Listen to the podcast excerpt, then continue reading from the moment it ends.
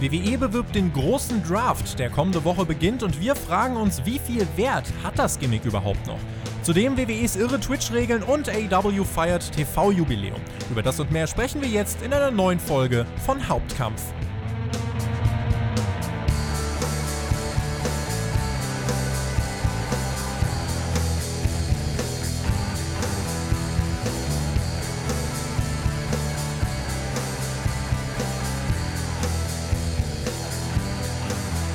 Wir nehmen euch an die Hand und gleiten mit euch durchs Wochenende und sprechen über alle wichtigen News aus der Welt des Wrestlings. Mein Name ist Tobi, ihr hört Hauptkampf, euren Wrestling-Talk von Spotfight. Spannende Ausgabe mit vielen interessanten Themen, die ich in dieser Woche besprechen möchte. Mit jemandem, der das letzte Mal, das habe ich auch zu meinem Erstaunen festgestellt, wirklich erst vor fünf oder sechs Monaten das letzte Mal da war. Es kommt mir vor, als wäre es gestern gewesen von den Kollegen von Cage Match. Flo Schreiber ist da. Flosch, wie wir gerade nochmal ausführlich besprochen haben. Einen wunderschönen guten Abend. Es ist immer wieder schön, wenn du die Shows einleitest, wie man doch in den Bann gezogen wird und dann muss man wieder zurück auf den Stuhl geholt werden, weil man ja auch tatsächlich jetzt reden muss, ne? Du musst jetzt reden, ja. Also wir können es auch bleiben lassen, aber dann müssten mich die Leute 60 äh, Minuten ertragen. Das äh, weiß ich nicht. Müssen wir jetzt nicht machen. wenn du meinst. Ja. Ähm, wir haben wieder Themen bekommen. Äh, wir haben von euch die Vorschläge haben abstimmen lassen und ähm, da ist rausgekommen, dass wir ja jetzt ein bisschen gleich sprechen werden über den Draft. Wir werden sprechen über AEW, aber bevor wir das machen, müssen wir natürlich nochmal die aktuelle Newslage ein bisschen abarbeiten. Ganz am Ende beantworten wir dann auch wieder einige User-Fragen. Wenn ihr die stellen wollt, schaut einfach mal vorbei. Spotfight äh, findet ihr auf Patreon, Link in der Videobeschreibung patreon.com slash spotfight. Podcast. Äh, wenn wir auf die aktuelle Newslage schauen und das versuchen so ein bisschen aufzuarbeiten, äh, zwei Themen drängen sich da jetzt gerade auf. Es geht zum einen um eine, ja, man muss eigentlich sagen, irre Regelung, bei der ich bis jetzt nicht weiß, also ich bin jetzt keiner, der mit der Justiz allzu vertraut ist, äh, aber ich weiß gar nicht, ob das überhaupt geht, aber ist halt Amerika.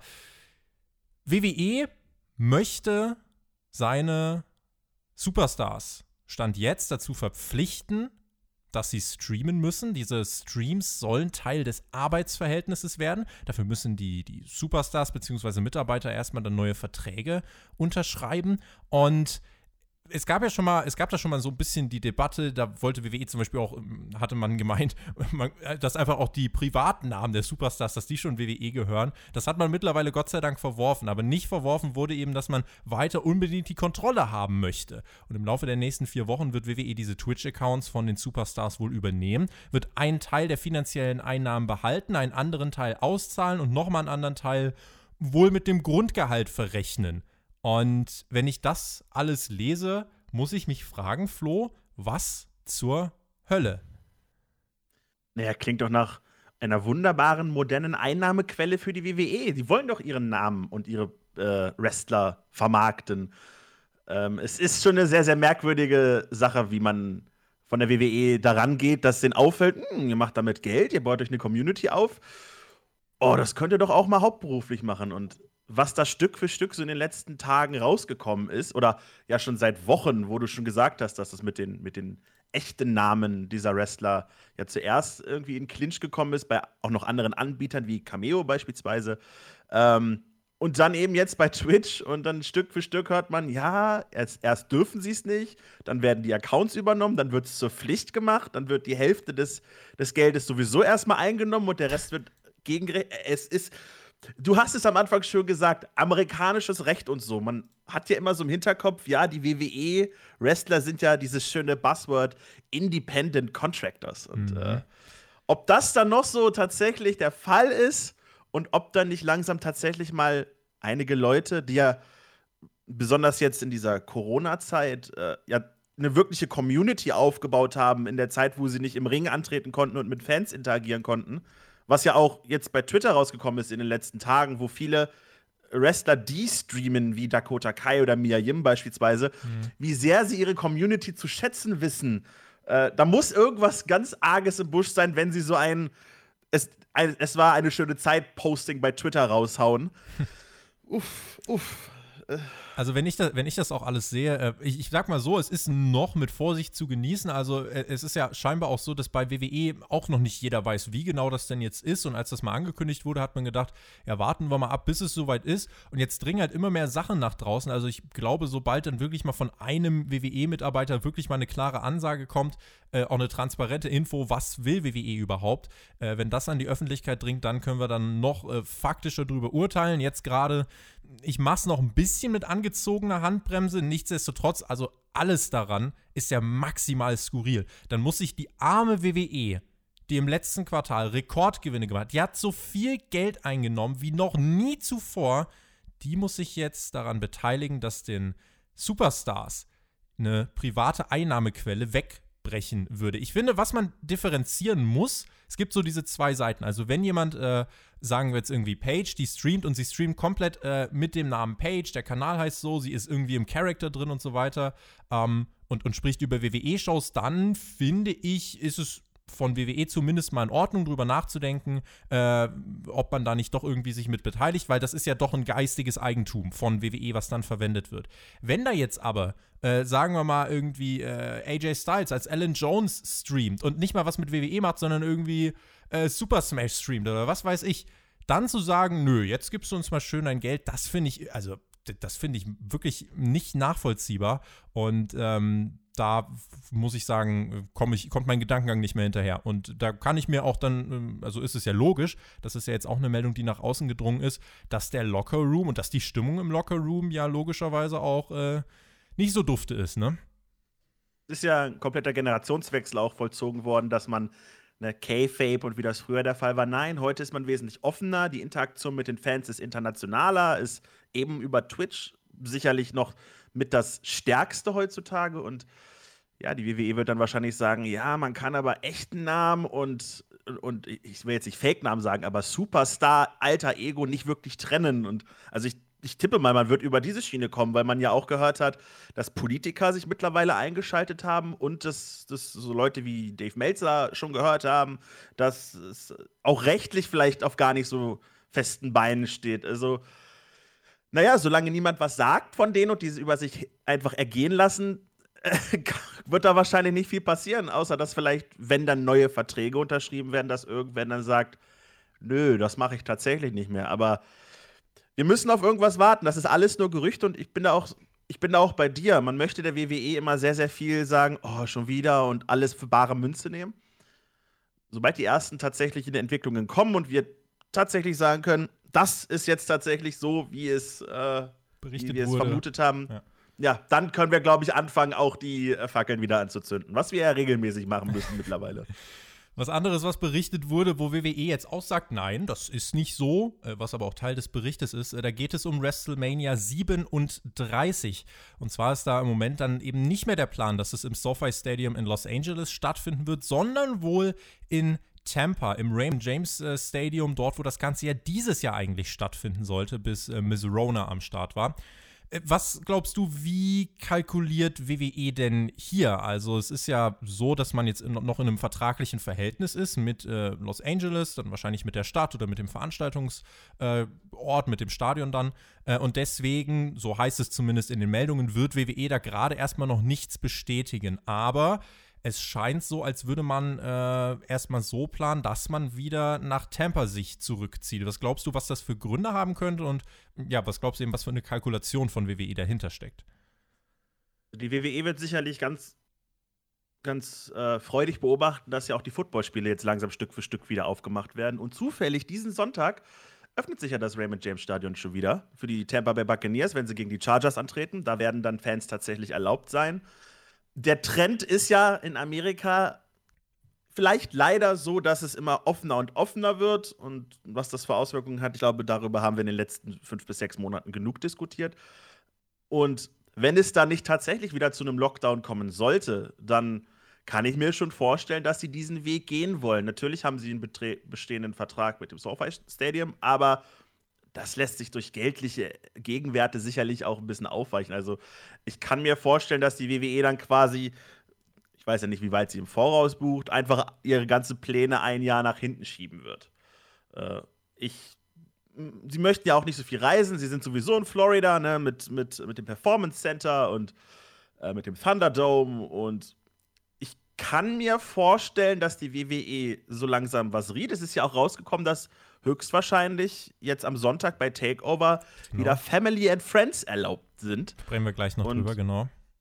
Da ist natürlich dann die, die potenzielle Eröffnung für, für WrestleMania 37. In welchem, in welchem Rahmen ist dann natürlich weiterhin fraglich, ob es ein Rahmen wird wie jetzt am Sonntag beim Footballspiel oder ob es sich dann schon erweitert hat, weil WrestleMania ist fünf bis sechs Monate ist es noch hin, sechs Monate. Mhm. Ähm, ich kann es mir durchaus vorstellen, dass die WWE das so plant. Ist das nur realistisch? Amerika hat tatsächlich andere Regeln, wie wir schon wieder ja vorhin schon erwähnt haben. Ähm, ich kann es mir durchaus vorstellen, dass man es versucht und wirklich diesen Plan jetzt äh, fokussiert hat. Das kann ich mir echt vorstellen. Wir wissen nicht, was in sechs Monaten ist. Ähm, ich sag mal so, wenn wir in einem äh, Raymond James Stadium sind und wir machen das Ganze, also ist ja Open Air, das ist gegeben. Wir setzen da irgendwie Leute, also machen 30% Kapazität. Ich kann ja mal eben schauen. Raymond James Stadium, das ist Live-Datenjournalismus. Äh, passen 65.000 Leute rein, sagen wir mal 66.000. 66.000. Äh, 20. Ja, ja irgendwie so. 20.000. 20.000, äh, die dann da rein dürfen. So, dann machst du da einen großen Abstand dazwischen, machst so personalisierte Tickets, du machst eigene Seatpots, du äh, hast eine Maskenpflicht, ähm, Merchandise und so weiter, alles nur bargeldlos bezahlen, bla bla bla. Dann ist das in Ordnung. Und dann kann ich mir auch vorstellen, dass man das durchzieht, weil äh, wir können jetzt uns nicht sechs Monate einschließen. Ich glaube, das, äh, das hat jetzt auch jeder verstanden, aber wir müssen eben einen verantwortungsvollen Umgang finden. Äh, und lass uns doch, wenn wir da einmal bei diesem NXT-Thema gerade waren, da, NXT Takeover am Sonntag wird nicht in der Full Safe stattfinden, sondern im Performance Center. Raj Giri von Wrestling Inc. hat äh, gemeint, die Full Safe will in näherer Zukunft keine Fans zulassen. NXT scheint das aber zu wollen. Und deswegen ist es möglich, dass bei Takeover, für das Triple H ja auch einen, äh, einen, einen einzigartigen, noch nie dagewesenen Look versprach, da ist es eben realistisch, dass Fans da sein werden, keine echten Fans, sondern wohl Performer und Familienmitglieder der Performer. So, und hier haben wir dann ein Paradebeispiel, bei dem ich dir sagen kann, da werden sich schon wieder viele wundern, äh, die es nicht verstehen, warum ich denn dann sage, dass ich es bei NXT nicht gut finde. Ich kann ja auch sagen, warum. Geschlossene Räumlichkeit, kaum Luftzirkulation für zwei, drei Stunden und da ist es einfach nicht nötig. Und das ist dann dort ein größeres Risiko als zum Beispiel bei All Elite Wrestling, die in einem ja, knapp 6000 Mann großen Amphitheater sitzen mit äh, 800 Leuten, Open Air, Luftzirkulation, Seatports, Maskenpflicht, alles Mögliche. Und äh, deswegen, wenn das so kommen sollte, dass da irgendwie im Performance Center jetzt bald 150 Leute oder so sitzen sollten, sage ich dir, dass ich das nicht gut finden werde. Wir hatten ja auch erst vor kurzem diesen Ausbruch, wie auch immer der aussah bei NXT, wo ja, weswegen ja diverse Leute selbst jetzt bei Clash of Champions nicht antreten konnten, aufgrund, mhm. oder höchstwahrscheinlich aufgrund dieser erweiterten Regelung, wer wie mit welchen Leuten in Kontakt gekommen ist. Und dann erinnere ich mich eben noch an die an diese äh, Rudelbildungen außerhalb dieser Plexiglaswände, die wir eben außerhalb der Thunderdome-Ära auch bei Raw und SmackDown hatten. Hm, ich bin da absolut deiner Meinung. Es, es, ich, ich brauche das nicht. ich brauche es absolut nicht. Ja. Ein gängiger Look hin und her und ich verstehe ich versteh ja auch, wieso man Fans haben will aber die Gesundheit sollte immer noch an erster Position stehen. Zumal ich aber finde, eigentlich so dieses NXT-Setting in der Full Save, also ich finde, das hat sich da ja schon irgendwie so ein bisschen eingespielt. Also man hat sich daran gewöhnt und äh, ich finde, da ist es mit der Stimmung jetzt auch gar nicht so ein ganz großes Problem. Also es ist jetzt nicht so, dass äh, die Leute sagen, NXT catcht mich nicht mehr so sehr, äh, weil die Fans nicht da sind. Das ist bei den Takeovers, äh, bei den Takeover-Events ist das, glaube ich, ein großes Problem. Bei den Weeklies ist es aber, glaube ich, nicht so. Äh, ich könnte es jetzt verstehen, wenn man, das verstehe ich eigentlich nicht, warum sagt man nicht, wir, wir schieben das Takeover in den Thunderdome oder so? Das wäre ja mhm. aber eine Möglichkeit. Äh, und die Weeklies kann man ganz normal, finde ich, in der Full Day, so wie sie jetzt sind, weitermachen. Aber das Risiko eingehen, im Performance Center dann am Menschen reinzusetzen, äh, muss ich sagen, kann ich nicht nachvollziehen. Und äh, generell, warum man mit NXT den Thunderdome nicht nutzt, ist mir ein Rätsel. Ich, mir ist auch noch kein guter Grund dafür eingefallen, weil es zeigt ja auch noch mal diese Zweiklassengesellschaft zwischen Raw und SmackDown und äh, NXT. Und gerade das wollte man ja eigentlich vermeiden. Und naja, äh, ich weiß es nicht. Ich hätte, ich bin kein großer Fan vom Thunderdome. Ich habe mich damit mittlerweile arrangiert. Und warum dann nicht auch bei NXT einsetzen? Kommen wir aber jetzt zu den Blöcken, die äh, die Leute äh, gewotet haben auf Patreon. Es geht um den Draft und es geht um AW.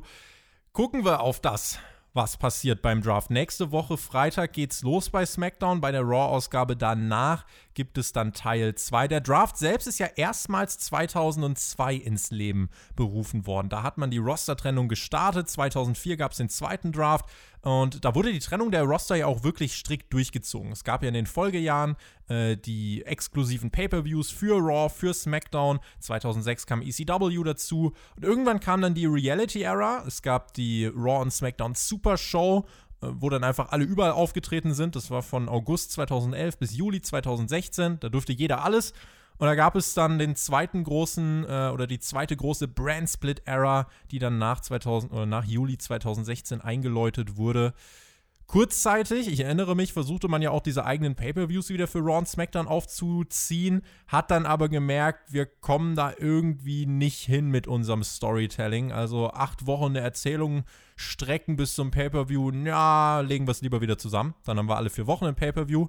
So, und dann gab es ja auch in den letzten Jahren immer den Shake-Up. Und hier sind wir jetzt, nachdem letztes Jahr der Draft, so wurde es dann wieder genannt, äh, stattfand, als Raw einen neuen TV-Deal hatte, SmackDown einen neuen TV-Deal hatte. Jetzt sind wir dieses Jahr 2020 wieder im Oktober, wieder mit einem Draft. Bevor wir aber darüber reden, würde ich dich ganz gern fragen, äh, nach diesem kleinen historischen Abriss, was sind so eigentlich deine Draft-Memories? Was verbindest du überhaupt mit diesem Gimmick? Wir haben es tatsächlich nicht abgesprochen, aber es passt sich eigentlich ganz gut, denn ich bin mit dem Draft 2005 tatsächlich ins Wrestling eingestiegen. Es war vielleicht ein bisschen Zufall, dass ich gerade zu dem Zeitpunkt öfter mal bei Tele 5 eingeschaltet habe, aber die Draft Lottery 2005 und dann als dann Leute wie Chris Benoit und Randy Orton zu SmackDown gekommen sind, weil Raw konnte ich nicht gucken, wir hatten ja keine Premiere damals.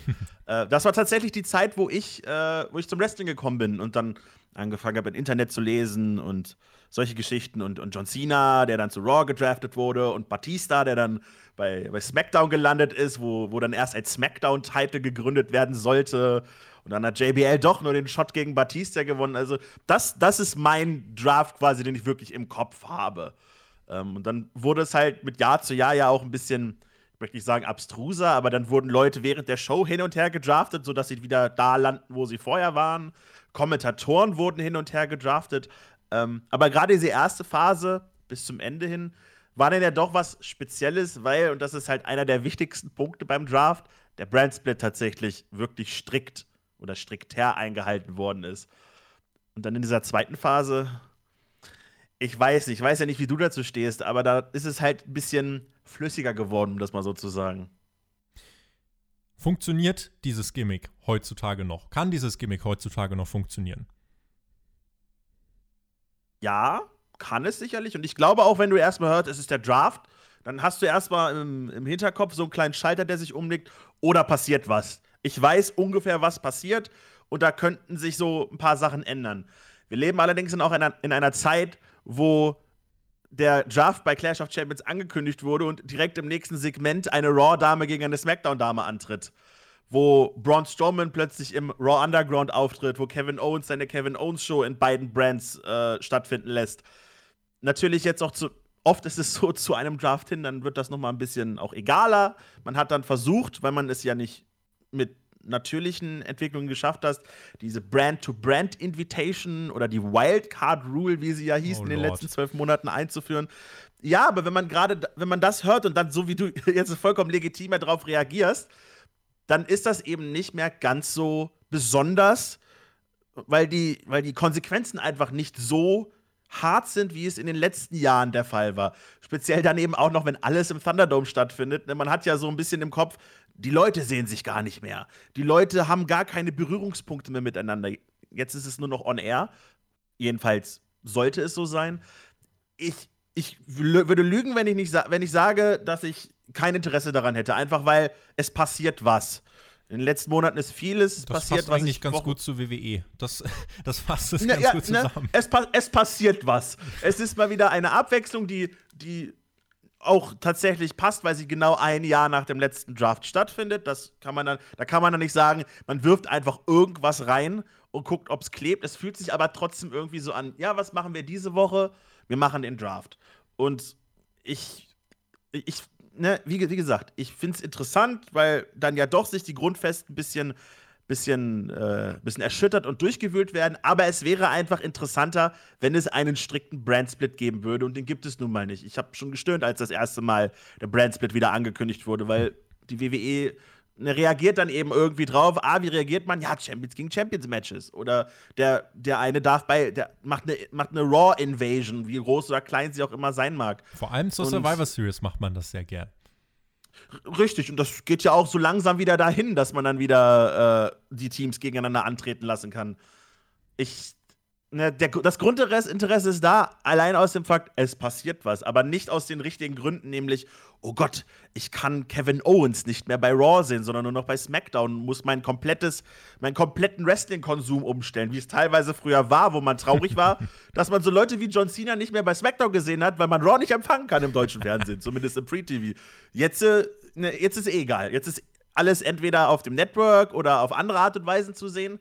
Ähm, und es gibt sowieso so viel Crossover, dass einfach die Dramatik nicht mehr ganz so da ist wie sonst. Stichwort Kevin Owens, äh, das greift, glaube ich, da ganz gut rein. Der war ja jetzt diese Woche war halt mal bei SmackDown. Man erwähnt übrigens diese Brand-to-Brand-Invitation, man erwähnt das gar nicht mehr. Also, wenn wir schauen, Drew Gulak ist einfach jetzt irgendwann mal bei Raw gewesen. Dana Brooke ist jetzt auch einfach bei Raw. Mandy Rose wurde zu Raw gedraftet von The Miz. Es gab einen Trade, von dem bis heute keiner irgendwas weiß. Braun Strowman äh, ist im Untergrund. Solche Geschichten. So, und das ist halt jetzt nicht irgendwann passiert, sondern das ist jetzt unmittelbar in den Wochen vor dem Draft passiert. Und diese Woche hast du bei SmackDown die Kevin Owens Show. Nächste Woche hast du bei der Draft Show ein Match von einem Raw-Superstar gegen einen SmackDown-Superstar. Und ich finde, da ist halt das Problem, dass du den Leuten eigentlich jetzt schon zeigst, ja, eigentlich ist es ja auch egal, weil es, wir können das sowieso so zurechtbiegen, wie wir wollen. Und genau wie du es gesagt hast, diese, diese Trennung, dass es sich irgendwie so anfühlt, als würde das jetzt was bedeuten. Ist er jetzt nun mal bei Raw oder ist er jetzt nun mal bei SmackDown? Äh, ich weiß nicht. Also, ich könnte jetzt auch nicht sagen, wenn Kevin Owens jetzt letzte, letzten äh, Draft nicht zu Raw gedraftet worden wäre, ob er bei SmackDown äh, ein größerer Star geworden wäre oder nicht, das spielt ja alles keine Rolle mehr, weil die mhm. Roster-Hierarchien und die Qualitäten innerhalb der Roster, es ist nicht mehr so, dass du jetzt äh, sagen kannst, okay, hier haben wir einen Upper-Kader, Main-Eventer, Mid-Kader, Underkader und so weiter. Nein, es gibt in der Regel ein, zwei Top-Guys und der Rest ist ein grauer Einheitsbrei. Und deswegen, äh, das nimmt dem Ganzen halt auch so eine, so eine Brisanz, muss ich sagen. Deswegen, ich würde fast dahin tendieren zu sagen, dass der Draft relativ egal ist. Also mir ist er noch egaler als letztes Jahr.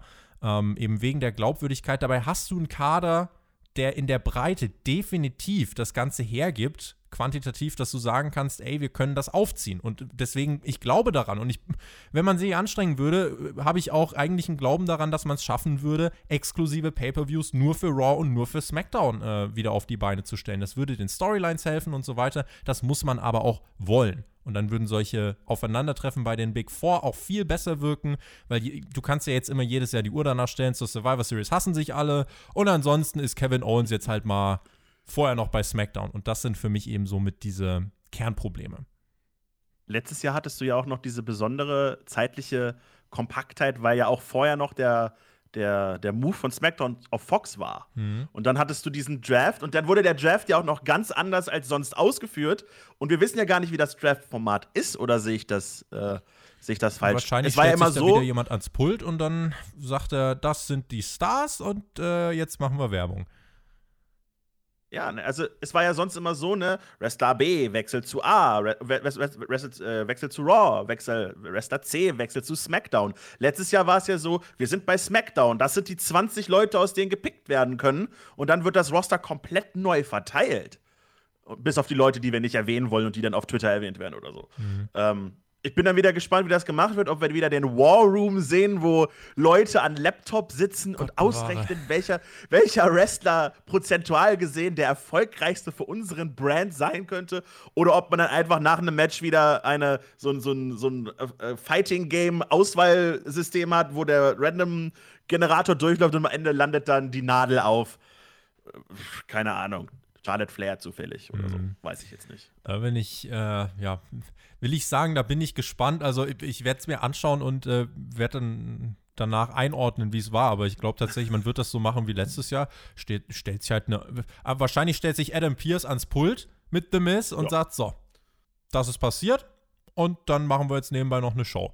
Und das ist halt, ich finde das, äh, wenn du dir überlegst, damals, äh, früher gab es ja auch noch so Lostrommeln und so weiter, das war ja, das war eine mhm. ganz andere Sache. Der, weil du das vorhin angesprochen hast, der erste Draft, den du miterlebt hast, 2005, äh, bei mir war der erste Draft, den ich miterlebt habe, also zumindest ich habe 2007 angefangen zu schauen, also zwei Jahre nach mhm. dir, ähm, und, und da habe ich von dem Draft nicht ganz so viel mitbekommen, aber es war so mein Einstiegsjahr. Und soll ich dir mal sagen, was die Top 10 Picks beim Draft 2007 waren? Ich, hier, ich bitte dich. Ich, ich habe hier, hab hier gerade mal geschaut und zwar der Draft fand statt am 11. Juni. Der Top Pick beim Draft 2007, der Great Kali, ging von Ach, Raw zu SmackDown. Großartig. Also, ich, ich sehe da keine Probleme. ich auch nicht. Der zweite Pick, Boogeyman von SmackDown zu ECW.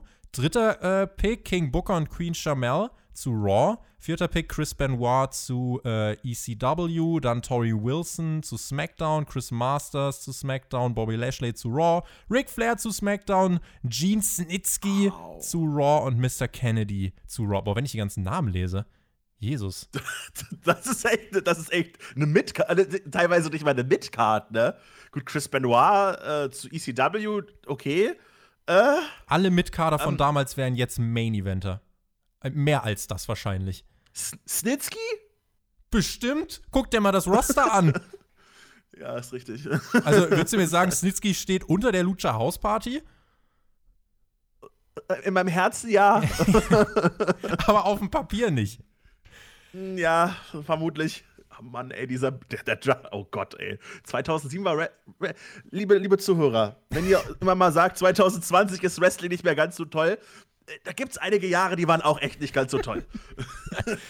Ich habe übrigens, äh, wenn du auch mal schaust, so in den, in den ganzen Top-Draft-Momenten, ne, wo, wenn du dir ansiehst in diesen Top-Listen äh, bei den ganzen großen Wrestling-Portalen, äh, wo denn die mhm. ganzen Draft-Highlights sind, eigentlich spielt sich alles von 2002 bis 2006 ab. Danach ja. nichts mehr, weil es eben nicht mehr ansatzweise diese Konsequenz gab. Äh, mein einziges Highlight, was ich so mitbekommen habe, wo aber auch schon dann direkt eigentlich gegriffen hat, dass es nicht mehr diese Konsequenz gab. Äh, ich war ein großer Edge-Fan und 2010 bei dem Draft, ich glaube, da war Jack Swagger World Champion. Da wurde Edge zu Raw gedraftet, gab dann noch einen Heel-Turn gegen Randy Orton. Das hielt aber, glaube ich, sowieso nur ein paar Monate an. Und dann war er wieder bei SmackDown. Aber da habe ich zumindest am Anfang gedacht, wow, Edge, den ich nur bei SmackDown kenne, ist jetzt einfach bei Raw. Aber da war eben, ne, wie gesagt, die Tatsache, dass es da eben schon nicht mehr konsequent war, schon der Unterschied zu den Vorjahren. Und auf Platz 1 bei ganz vielen Seiten, und äh, da passt eigentlich das Jahr 2005, war eben John Cena, der ja als erster amtierender Heavyweight Champion damals gedraftet wurde. Mhm. Ja, damals gab es ja auch noch so Gesichter, die man mit einem Brand tatsächlich verbunden hat. Ne? Ich könnte jetzt sagen, dass ein AJ Styles, der, der ja immer davon behauptet, dass er das Face ist, das den Place gebildet hat, um das mal so schön einzudeuten. Das Haus hat er gebildet. Aber das, das Haus hat er gebildet. Ja, ja, ja wunderbar.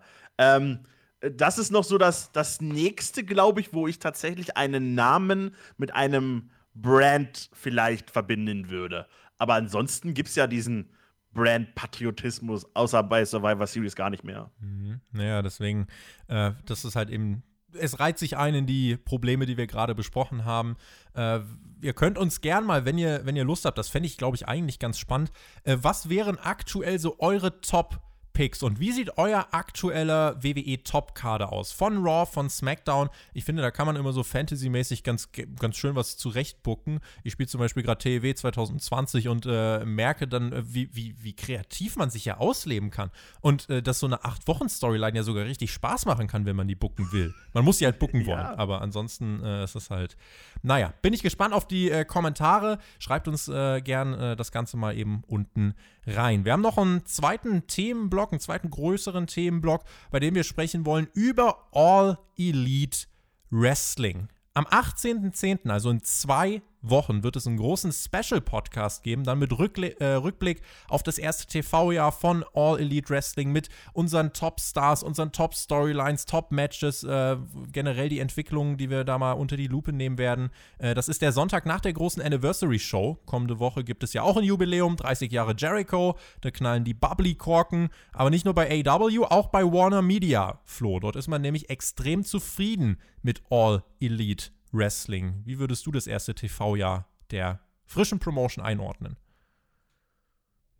rein egoistisch gesehen und inhaltlich gesehen war das natürlich schon ganz nette 52 Wochen. Am Anfang, zwei, am Anfang war, hatte ich ein bisschen Sorge, weil ich noch nicht so ganz wusste, was das Produkt letztendlich sein sollte. Was wollte man überhaupt sein? Wollte man eine, eine Alternative sein zur WWE, wo die Storylines aber vielleicht aus der, aus der Sicht der, der Protagonisten besser gebuckt wird? Oder wollte man eben mehr Independent Wrestling sein, was ein bisschen Storyline-Touch bekommen hat? wollte man ein, ein Who is Who des, des Wrestling-Geschäfts, die nicht bei der WWE unter Vertrag sind, einfach nur präsentieren. Ich finde, man hat dann in diesem Jahr, ich möchte nicht sagen die Kurve gekriegt, aber eine gewisse Identität entwickelt mit Stars, die sich rauskristallisiert haben, ne, wie Darby Allen oder Orange Cassidy, Gesichter, die man mit AEW verbindet. Wir haben gute Wrestling-Matches gesehen, wir haben, wir haben Storylines gesehen, die sich über Monate, vielleicht sogar schon seit Beginn oder sogar noch vor der Dynamite-Zeit, wenn ich mir die ganze Elite-Geschichte angucke, entwickeln. Ähm, rein aus wrestlerischer Sicht kann man, denke ich mir, mal zufrieden sein. Die, die Zuschauerzahlen sind natürlich schwer zu bewerten aufgrund der, der Pandemie auch, aber auch da sind sie äh, so robust, steigen oft. Ne, war ja letztens vor kurzem erst über einer Million wieder. Drittgrößtes Rating ähm, aller Zeiten, ja. Also, äh, ich kann verstehen, dass Warner Media da sagt, ja, klar, wir sind sehr zufrieden. Die werden ja auch in irgendeiner Art und Weise am Anfang sich ausge ausgedacht haben, was ihr Ziel sein soll und dementsprechend auch jetzt diese Mitteilung rausgeben. Gut, ich gehe davon aus, man hat noch ein bisschen Vertrag und sagt nicht, boah, AW ist eigentlich kacke, wir wollen abstoßen. Aber nichtsdestotrotz, man möchte gerne ein, ein globales Phänomen werden und äh, wenn dann die, der Kopf von Turner Broadcasting und eben Warner Media damit, die ja auch noch unendlich viele andere Entertainment-Sparten unter sich haben, sagen, dass, äh, dass sie zufrieden sind mit dem Produkt und mit, mit den Leuten, die da auftreten. Da ist natürlich Tür und Tor geöffnet für unendlich viele Sachen, die man dann noch in anderen Mediensparten mit AEW anstellen könnte. Ja.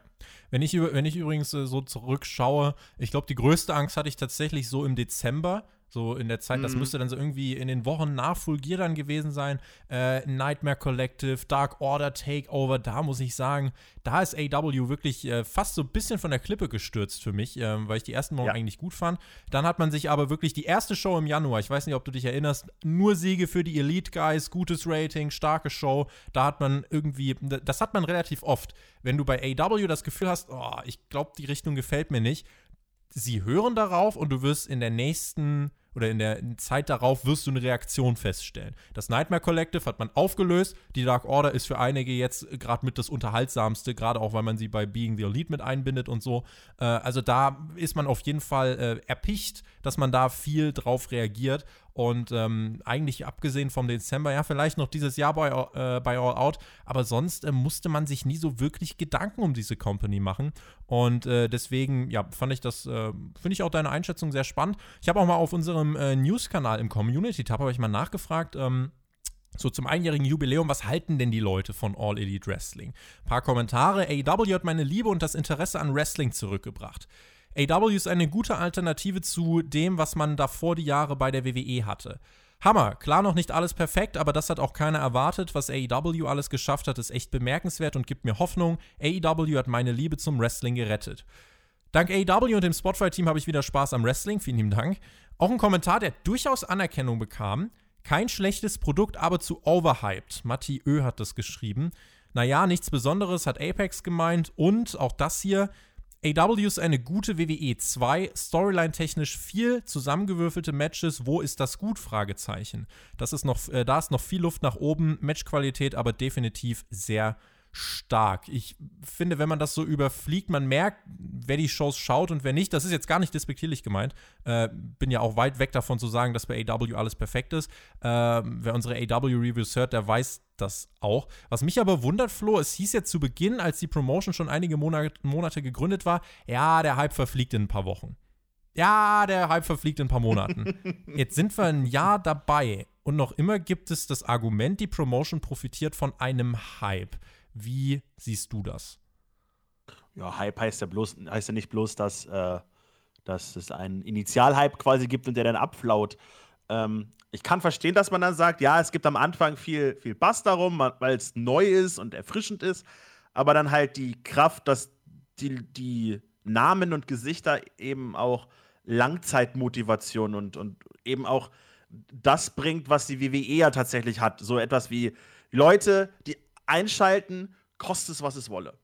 Ähm, und die erzeugt Dynamite eben erst später. Vielleicht ist der Hype des, des frischen Anstrichs nicht mehr so da, aber dafür ist eben, eben die, die, die Langzeitmotivation und, das, und die, das Storytelling eben da, um Leute zu binden. Und AW arbeitet eben sehr, sehr smart auch mit Social Media, mit ihren Leuten, die twitchen dürfen, ähm, mit solchen Geschichten, sodass, sodass es gar nicht notwendig ist, dass immer noch der Hype in Anführungszeichen da ist, oh, das ist jetzt äh, der WWE-Killer, sondern das ist einfach ein gutes Wrestling-Produkt, was eben dadurch, dass es in einer Branche läuft, wo es eben einen großen Marktführer gibt, eben noch dagegen gestellt wird. Man, wenn ich dann, ich, ich sehe dann eher den, den, den Appeal an AW daran, wenn du, wenn du irgendwelche anderen Medien guckst, irgendwelche YouTube-Kanäle, irgendwelche, irgendwelche Twitch-Streams oder so, und du siehst dann halt Leute, die AW-Shirts tragen. Dann weiß ich, okay, die sind angekommen. Das hatte nämlich vorher nur der Bullet Club, wo mhm. Leute dieses typische Bullet Club-Motiv äh, hatten und das eben getragen haben neben irgendwelchen WWE-Shirts. Und das sind eher diese Metriken, die dann interessant ist. Wie meine Mutter, die fragt, wer ist denn hier dieser Blonde, den ich sehe bei Sky in der Werbung zwischen irgendwie Formel 1 und Fußball? Und dann bin ich mit ihr das AEW-Roster durchgegangen. Ah, ich meine Cody beispielsweise. Der sieht ja interessant aus, der sieht ja nett aus. Gesagt, Gut, ja, dass er das noch vor ein paar Wochen gemacht hat. Das mit dem Blond klappt jetzt nicht mehr. nee, nee, und dann hat er auch, ne, und dann mit dem Tattoo, das man nicht so gesehen hat, äh, das ist dann wieder so eine andere Sache. Aber das sind die Metriken, die tatsächlich interessant sind, weil das zeigt, da ist eine Staying Power da. Und ja, der Anfangshype ist nicht mehr da, aber jetzt ist mittlerweile ein anderer Hype da. Andere Dinge, die sich aufgebaut haben. Äh, ich bin auch absolut deiner Meinung, es ist nicht alles Gold, was glänzt und man muss alles differenziert betrachten. Aber es ist derzeit, wenn man jetzt mal vom letzten Pay-Per-View absieht, weil der war in meinen Augen echt nicht so Bombe, mhm. aber die wöchentlichen Shows, die, äh, die nehmen mich tatsächlich mit, sodass ich sagen kann, ich freue mich auf nächste Woche. Da sind immer Matches bei, die interessieren mich. Und ja, natürlich gibt es Matches, die in Anführungszeichen zusammengewürfelt sind.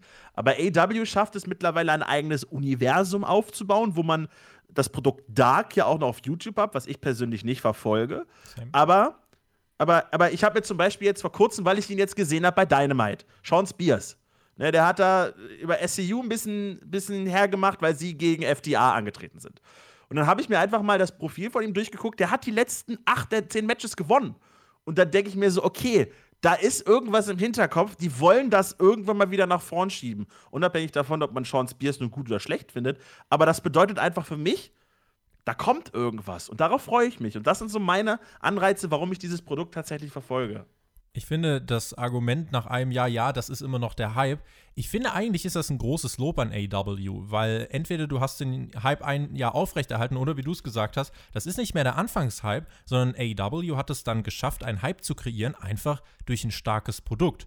Zumal man muss sich ja auch bewusst machen, fast 50% der TV-Zeit von AW Dynamite fanden ohne großes TV-Publikum statt. Also nicht auszudenken, äh, wie der Erfolg der Promotion vielleicht noch hätte aussehen können, wenn die ganze Zeit Publikum da gewesen wäre, was für Momente vielleicht noch kreiert worden wären, mit manchen Debüts zum Beispiel.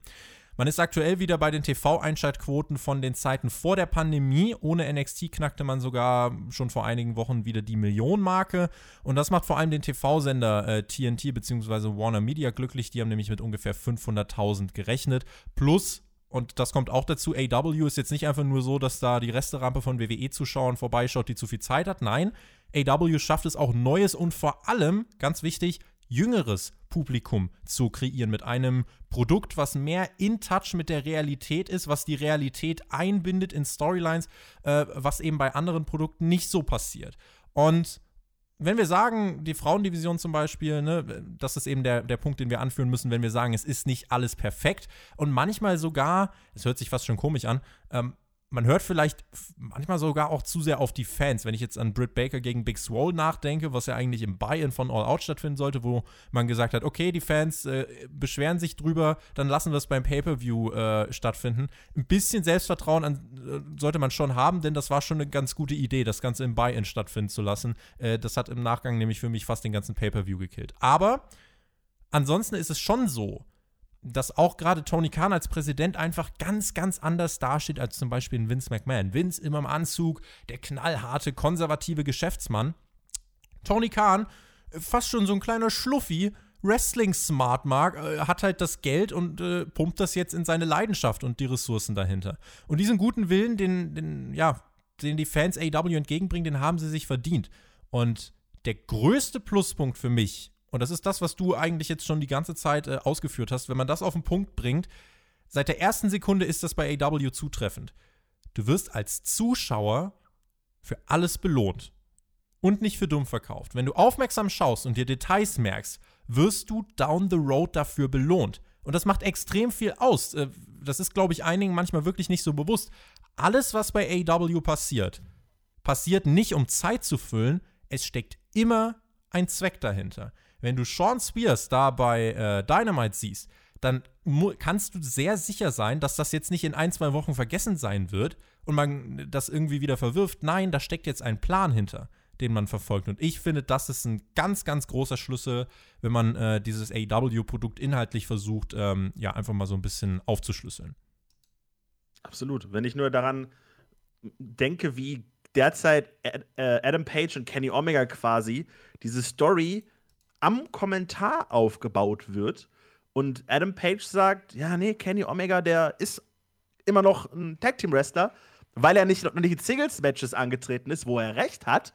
Und dann nach diesem Segment Adam Page sitzen bleibt und angekündigt wird, dass es dann bald ein Number One Contendership Turnier geben wird und als dritter Name wird Kenny Omega angekündigt und einfach Adam Page von allen Wolken fällt. Genau sowas möchte ich doch haben, weil das ein total organischer Moment ist, der so viel, was in den letzten Monaten quasi vorbereitet wurde, einfach hier dann manifestiert. Und da freust du dich einfach, okay, was passiert da jetzt nächste Woche? Wie geht das weiter? Und das ist eben so diese Belohnung. Diese Belohnung ist wirklich was Wichtiges. Und ähm, mittlerweile sieht man es auch bei der WWE wieder so ein bisschen, dass es sich lohnt, dran zu bleiben. Ne? Wenn man so an Roman Reigns jetzt zum Beispiel denkt, ist auch interessant, dass ich das im Jahre 2020 sagen darf. Hm. Ähm, oder ich bin auch ein großer Fan von Hurt Business, da ist auch nicht alles super, aber es, es, es gibt wieder so kleine Sachen, wo man weiß, okay, da wird was über Wochen ein bisschen aufgezogen und da gibt es ein bisschen Sachen, die, wo man belohnt wird, dran zu bleiben. Ja. Und das ist das, was ich einfach möchte. Ich möchte nicht meine Zeit verschwenden, sondern ich möchte einfach gutes Produkt sehen, wo das Dranbleiben auch sich tatsächlich lohnt. Und das funktioniert bei AEW in meinen Augen. Besonders in diesem Jahr, du hast es schon gesagt, im Dezember sah es doch ein bisschen schlecht aus.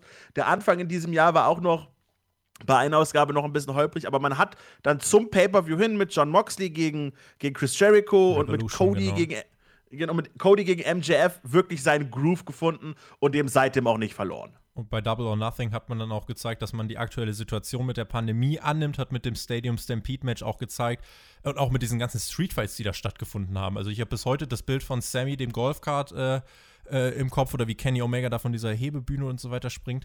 Ähm, dass man einfach solche Momente kreiert in, unter diesen Umständen, zeigt ja auch, dass man wirklich gewillt ist, sich Gedanken zu machen, äh, um für die Fans das bestmögliche Produkt zu liefern. Also da gibt es nicht die Mentalität, ah, Mist, die Pandemie, wie großartig hätte das sein können, ja, jetzt produzieren wir halt, bis die Fans wieder da sind. Nein, die Fans sind nicht da, wir geben trotzdem unser Bestes. Und das ist eben, wie gesagt, äh, da kann man mir jetzt einen guten Willen unterstellen, aber den hat AEW sich eben verdient mit der Art und Weise, wie man die Shows aufbereitet und wie man sie strukturiert. Und das ist eben ein Kernmerkmal. Da werden wir in der Special Hauptkampf-Ausgabe in zwei Wochen auch drauf eingehen. Wie gesagt, die Top-Momente, Top-Stars. Ich habe zum Beispiel gestern bin ich in so einem AEW-Loop auf YouTube gefangen gewesen und habe mir nochmal so Segmente angeschaut. Erinnerst du dich, als Cody einfach hochgegangen ist zu Chris Jericho in seine VIP-Lounge, den aus seiner Kabine rausgeboxt hat und sich geprügelt hat. Die Dippin' Dots hat JR dann angesprochen. Solche Segmente, das gehört ja auch alles noch zur AW-Geschichte. Großartig. Großartig. Dann haben wir noch als letztes in dieser Ausgabe eure Fragen auf die ich mich sehr freue und äh, in die wir jetzt einfach mal direkt reinspringen. Patreon.com slash Podcast. Dort könnt ihr die stellen. Dort beantworten wir dann äh, oder dort ne nehmen wir die dann auf und beantworten die dann hier. Fabian hat uns geschrieben, ich glaube fest daran, dass Vince McMahon Mitte 2021 das Unternehmen vollends abgeben wird und sich zurückzieht. Jeder geht dann von einem Wandel aus, aber wird dieser nicht auch ewig dauern? Ich kann mir nämlich nicht vorstellen, dass Vince weg ist und morgen ist alles anders und man spürt sofort Veränderung. glaube, sowas muss auch gut durchdacht und geplant sein. Was denkt ihr, Flo? Was denkst du? Also erstmal gehe ich nur davon aus, dass wir, das ist immer so makaber, darüber zu sprechen, aber ich glaube tatsächlich erst, dass Vince McMahon die, äh, die, die Macht abgibt, wenn er leider nicht mehr unter uns weilt. Also das, das, das ist einfach so ein harter Businessmann und der Mann lebt bestimmt auch, der überlebt uns alle. Da gehe ich voll fest von aus, der lebt bis er 140 ist. Es gibt ja ähm, immer dieses äh, Narrativ, was von einigen äh, gezeichnet wird, äh, wo man sagen kann, das ist vielleicht ein bisschen überzeichnet, aber das, was im Kern dahinter steckt, irgendwie Herzattacke, Gorilla-Position, wir wünschen es keinem. Absolut nicht. Aber Vince McMahon wird wahrscheinlich sagen, ja, habe ich wenigstens bis zum Schluss alles gegeben. Also es würde zu ihm passen natürlich, aber Vince McMahon ist ja auch eine wirklich überzogene Comicfigur tatsächlich. Da weiß man echt nicht mehr, wie ist der in Wirklichkeit und wie ist der einfach on air. Das ist leider so, weil Vince McMahon ist nun mal 100% Wrestling durch und durch. Der kann und kennt nichts anderes.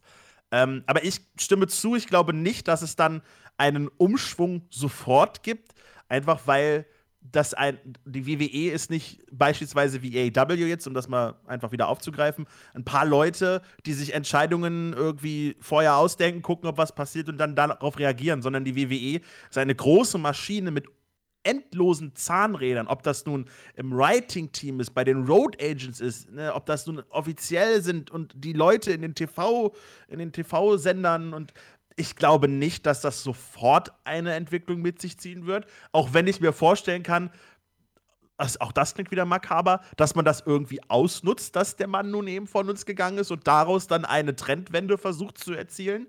Ähm, aber ich glaube nicht, dass das was ist, was sofort entwickelt. Dafür ist zum Beispiel eine Stephanie McMahon zu sehr in diesem, in diesem jetzigen System drin.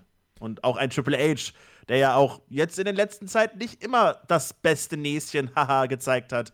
Ähm, speziell was NXT eben angeht, da glaube ich nicht, dass das sofort zu einem zu einer zum Umschwung kommen wird. Zumal was da glaube ich noch ganz wichtig ist, weil man ja auch immer liest, ja, Triple H soll einfach alles übernehmen. Du hast das ganz richtig gesagt. Äh, WWE ist jetzt nicht einfach so eine Wrestling-Promotion, das ist ein, ein globales Medienunternehmen. Ein, ein, ein riesiger mhm. Komplex, der da zu verwalten ist. Äh, und Triple H hat gar nicht die, die betriebswirtschaftlichen Kenntnisse, glaube ich, auch. Um, der, der kann sich da, glaube ich, nicht vor alle Aktienanleger stellen. Da ist zum Beispiel im Moment eher Stephanie McMahon diejenige, die da viel mit, mit Marketing und so weiter, äh, mit der Außendarstellung sich beschäftigt und da viele Interviews gibt, äh, für, die, für den Business-Teil von WWE da eben viel verantwortlich ist, sodass ich mir gut vorstellen kann, dass es schon erstmal danach nicht so läuft, dass die Stelle einfach eins zu eins nachbesetzt wird, sondern dass dieser Chefposten vielleicht wirklich mit einer Zweiteilung, vielleicht sogar einer Dreiteilung, äh, Finanzen, Marketing, Kreativabteilung äh, oder beziehungsweise wirklich eine Wrestling-Abteilung, eine eigene, äh, dass du die dann besetzen musst. Denn was Vince McMahon alles stemmt, das kann eigentlich kein einzelner Mensch so stemmen, wie der das macht. Und äh, also da muss man auch wirklich mal Respekt zollen, was der in dem Alter noch macht. Ob das gesund ist oder nicht, steht nochmal auf einem anderen Blatt Papier. Aber äh, klar, eine Änderung von hier auf jetzt würde es nicht geben, aber äh, es würde auf jeden Fall strukturell bei WWE doch eine ganze Menge ändern. Ibrahim hat uns geschrieben, wie findet ihr Sami Zayn als Intercontinental Champion? Ist er besser als Hardy? Und wie wertvoll sind eigentlich die Midcard Championships noch bei der WWE? Ähm, ich bin nicht der größte Fan von Jeff Hardy. Ich bin der Meinung, der hat sich seinen, seinen Ruhestand wohl verdient. Nichtsdestotrotz ist er ein super beliebter Charakter. Ich mag aber Sami Zayn. Mir hat seine Darstellung bei Clash of Champions gut gefallen er ist ein guter Wrestler, das vergisst man manchmal, dass, dass der Mann, der hat jahrelang eine Maske auf, hat sie dann abgezogen, ist dann spontan einfach mal einer der charismatischsten Faces und dann eben auch Heels geworden. Und ich, und ich finde, man hat seine Abwesenheit, speziell jetzt Rückblick betrachtet, in den letzten Monaten doch stark gemerkt. Und jetzt ist er wieder da. Und jetzt ist da tatsächlich eine sehr erfrischende Action in der IC-Title-Region drin, die, die wirklich Ne, auch bei Clash of Champions eines der Highlights der Show war. Und der Titel selbst oder die Titel sind einfach hausgemachte Vehikel, wo man Matches ohne Probleme mit einem Grund versehen kann. Ansonsten hast du eben noch die Möglichkeit, tatsächlich Storylines aufzubauen, was auch sehr schwer sein kann, ohne Frage. Aber jemand ist Champion, jemand möchte den Titel haben, die beiden treffen aufeinander. Das ist einfach so in dieses Wrestling-Gedanken gut integriert, dass es einfach äh, eine eine wirklich einfache Art und Weise ist, um Relevanz zu, zu vermitteln. Deswegen sind solche Titel auch super wichtig, besonders wenn sie lang da sind. Der Universal-Title hat, hat, jetzt nicht die beste äh, Historie, äh, auch aufgrund von Verletzungen und, und die Brock Lesnars und so dieser, äh, die, dieser Zeit, aber man weiß, es ist der andere World Title und dadurch automatisch weiß man, wer ist der Beste. Man sieht sofort, wer ist, der, wer ist der Big Dog, um das mal wieder so aufzufassen. ähm, und ich glaube, dass Wrestling ohne Titel nur sehr schwer funktioniert. Und man hat es ja bei AW irgendwie versucht und dann hat man doch sehr, sehr schnell alle notwendigen Titel und gewisses Äquivalent wie den Ring da ähm, eingeschafft, weil man weiß, jeder weiß es, es gibt ein Turnier, irgendwer gewinnt. Der Mann hat ein sichtbares und auch leicht vermarktbares Utensil, was anzeigen lässt, da, der Kerl ist der Mann. Und deswegen sind solche Titel, besonders bei der WWE, wo es ja auch manchmal storyline-technisch nicht immer so super intensiv ist, wirklich unersetzlich. Bei Sami Zayn ist es bei mir wirklich so, da greift irgendwie das Prinzip The Man makes the title. Bei ihm ist es wirklich mhm. gerade so, dass ich sagen würde, dass er mit seinem Charisma, er, er, ist für mich als Champion gerade interessant, aber das liegt nicht daran, dass der Intercontinental-Titel jetzt gerade so tolle Jahre hinter sich hat, sondern dass Sami Zayn einfach gerade auch mal ein erfrischender Heel ist, der auch nicht dargestellt wird wie der letzte Depp, sondern äh, der wirklich mal, ähm, ja, auch einfach clever sein kann. Der charismatisch ist, der das auch zeigen darf und deswegen finde ich das cool. Und äh, ja, ist er besser als Hardy? Das ist jetzt eine, eine, eine Sache. Also kommt drauf an, äh, im Ring, ja, charismatisch, ja, krasse Spots nehmen, nein, ist auch besser so. okay. Also da, das ist, da gibt es verschiedene Punkte, die man aufmachen kann. Ja, aber sonst äh, würde ich dir dann auch beim Rest äh, auf jeden Fall zustimmen und äh, Sami Zayn hilft diesem Titel gerade und deswegen, äh, ja, finde ich das im Moment auch gut. Hier steht noch eine Anschlussfrage speziell an Tobi. Lohnt sich Blacklist Staffel 6 und 7? Fand die fünfte Staffel echt anstrengend und weiß nicht, ob ich weitergucken soll. Hallo, fünfte, fünfte Staffel, die Tasche, die Knochen. Wie kann man das denn am Ende nicht? Also, ich habe, glaube ich, nach der fünften Staffel erstmal zwei, drei Tage äh, nur in Internetforen gehangen und mir irgendwelche Theorien durchgelesen. Das, äh, ich, ich hatte sehr viel Spaß mit der fünften Staffel und kann dir die sechste und siebte äh, empfehlen, wobei ich die, ja, die siebte ist nochmal ein bisschen differenziert zu betrachten, weil da war am Ende auch wegen Corona ging es nicht so weiter. Aber guck mal weiter. Blacklist, großartig, weiter gucken. Guckst du Blacklist? Ich gucke, die einzige TV-Serie, die ich gucke, ist tatsächlich Wrestling. Das klingt komisch, aber ist so. aber hört auf den Mann. Ja, du. hört auf den Mann. Hört, guckt, guckt euch Blacklist weiter an. Wenn es euch Spaß gemacht hat, bleibt auf alle Fälle dran. Es wird nur besser.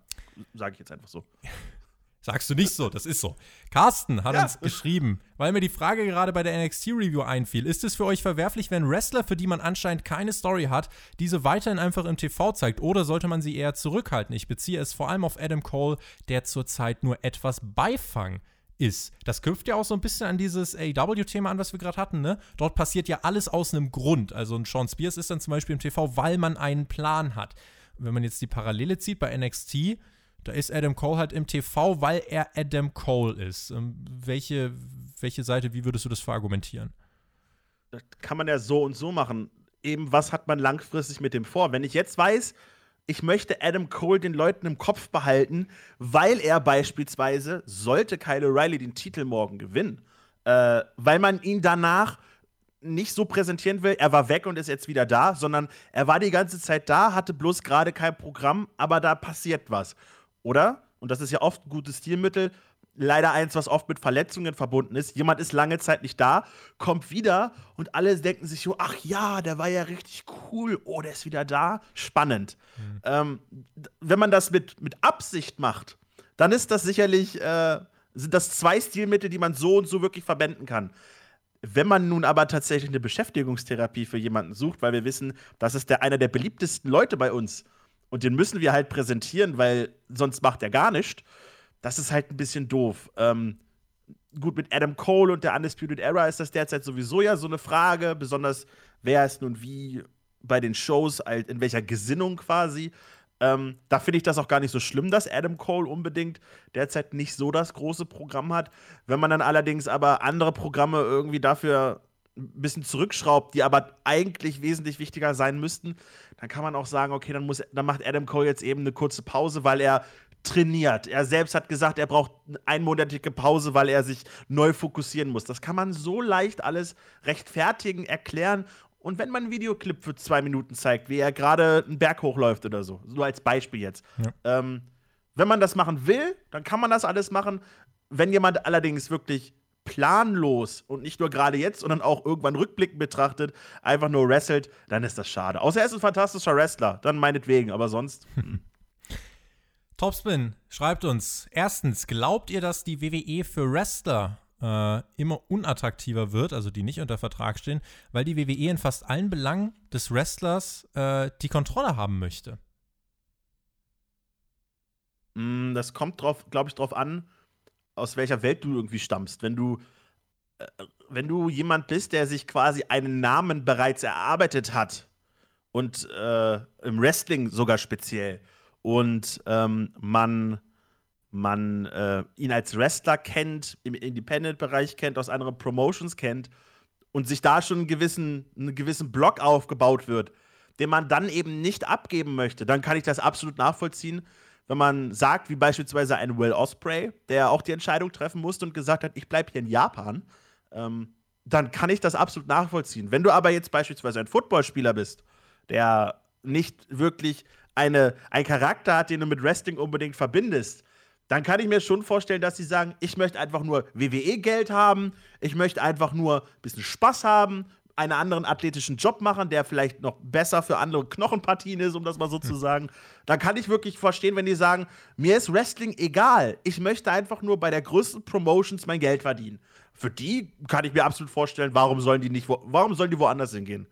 Das ist auch so die Differenzierung, die ich machen würde. Also wer in WWE-Bettwäsche geschlafen hat und noch kein großer Name ist, äh, aber die körperlichen Fähigkeiten mitbringt, äh, der, den wird es wahrscheinlich zu WWE ziehen, wenn du jemand bist wie äh, Will Osprey, der einen Namen hat, der genug Angebote hat.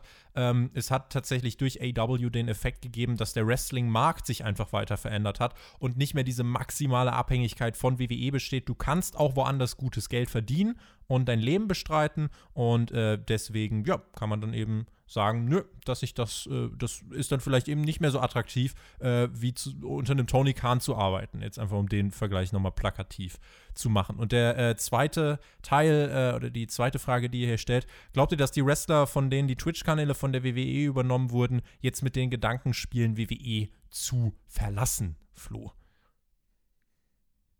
Ich glaube, niemand von denen ist groß genug, um äh, entweder genug Pull in der WWE zu haben, um zu sagen, ich möchte es aber und ihr könnt mir nichts vorschreiben, oder dass sie genug Backing auf Twitch haben, um dann zu sagen, ja, ich warte erst mal ab, was wrestling-technisch passiert und gehe dann woanders hin. Der einzige Name, der mir da einfällt, ist Austin Creed.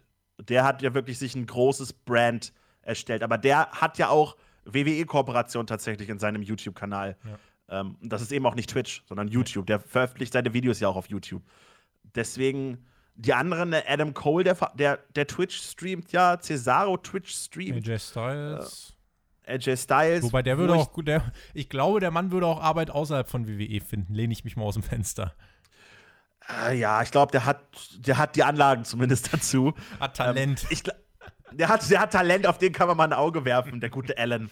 Ähm, ich, ich weiß nicht, ob die Leute am Ende nicht doch sagen, ich muss meine Familie füttern und nehmen dann beiß dann quasi in den sauren Apfel und sage, dann lasse ich das mit den Twitch streamen oder AJ Styles Twitch streamt jetzt quasi WWE 2K Battlegrounds nur noch. Mhm. Ähm, ich glaube, ich, ich, ich erwarte mir nicht zu viel Bewegung. Also ich, es wäre schön, weil die WWE jeden Nackenschlag gebrauchen kann. Ich glaube es aber nicht. Das ist, wäre zu viel Hoffnung, dass man sagt, ein der WWE wichtiger Mann sagt, nö, ich mache das nicht. Ich möchte das so weitermachen wie bisher, aber das glaube ich nicht. Das, das, das sehe ich nicht, leider. Wenn ihr es noch nicht getan habt, könnt ihr jetzt unsere Vorschau zu NXT Takeover hören. Die gibt es auf Patreon und dann am Montag Free for All natürlich hier auf YouTube die Review zu NXT Takeover 31. www.spotfight.de, eure zentrale Anlaufstelle für alle News, alle Entwicklungen. Schaut da gern auch mal vorbei. Und damit machen wir den Deckel auf diese Ausgabe von Hauptkampf drauf. Vielen lieben Dank an dich, vielen lieben Dank für deine Einschätzung, Kommentare und vielen lieben Dank an alle Hörer da draußen, wen es betrifft. Bis zur nächsten Woche. Dort gibt es auch wieder eine Hauptkampfausgabe. In zwei Wochen dann, wie gesagt, das Special. Und wenn ihr es noch nicht getan habt, guckt mal im Community-Tab hier vorbei beim Spotify Podcast. Dort könnt ihr noch abstimmen, welches Event wir im Zuge unseres 10.000 Abonnenten-Specials gemeinsam mit dem Team schauen sollen. Alle Details dazu findet ihr im Post auf dem im Community Tab mit der Umfrage. Schaut da gern vorbei. Damit bin ich raus, überreiche dem Flo die ehrenwerten Schlussworte und sage: Genieß Wrestling, macht's gut, auf Wiedersehen. Tschüss.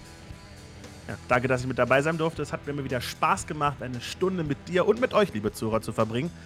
Ähm, weil mir beim letzten Mal vorgeworfen wurde, dass hier alle automatisch immer Werbung für Spotfight machen, mache ich das heute mal nicht, sondern ich mache Werbung für einen einzelnen Mann. Und das ist Tobias Enke. Denn der hat sein Studio mitbestanden. Hey. hat äh, großartige Leistungen hier abgeliefert, wie man es nicht anders von ihm gewohnt ist. Und äh, ja, mir bleibt nur noch zu sagen, bleibt gesund, bleibt sauber, bleibt nett, bleibt lieb, macht keinen Unsinn, guckt Wrestling und schaltet auch beim nächsten Mal wieder ein. Macht's gut!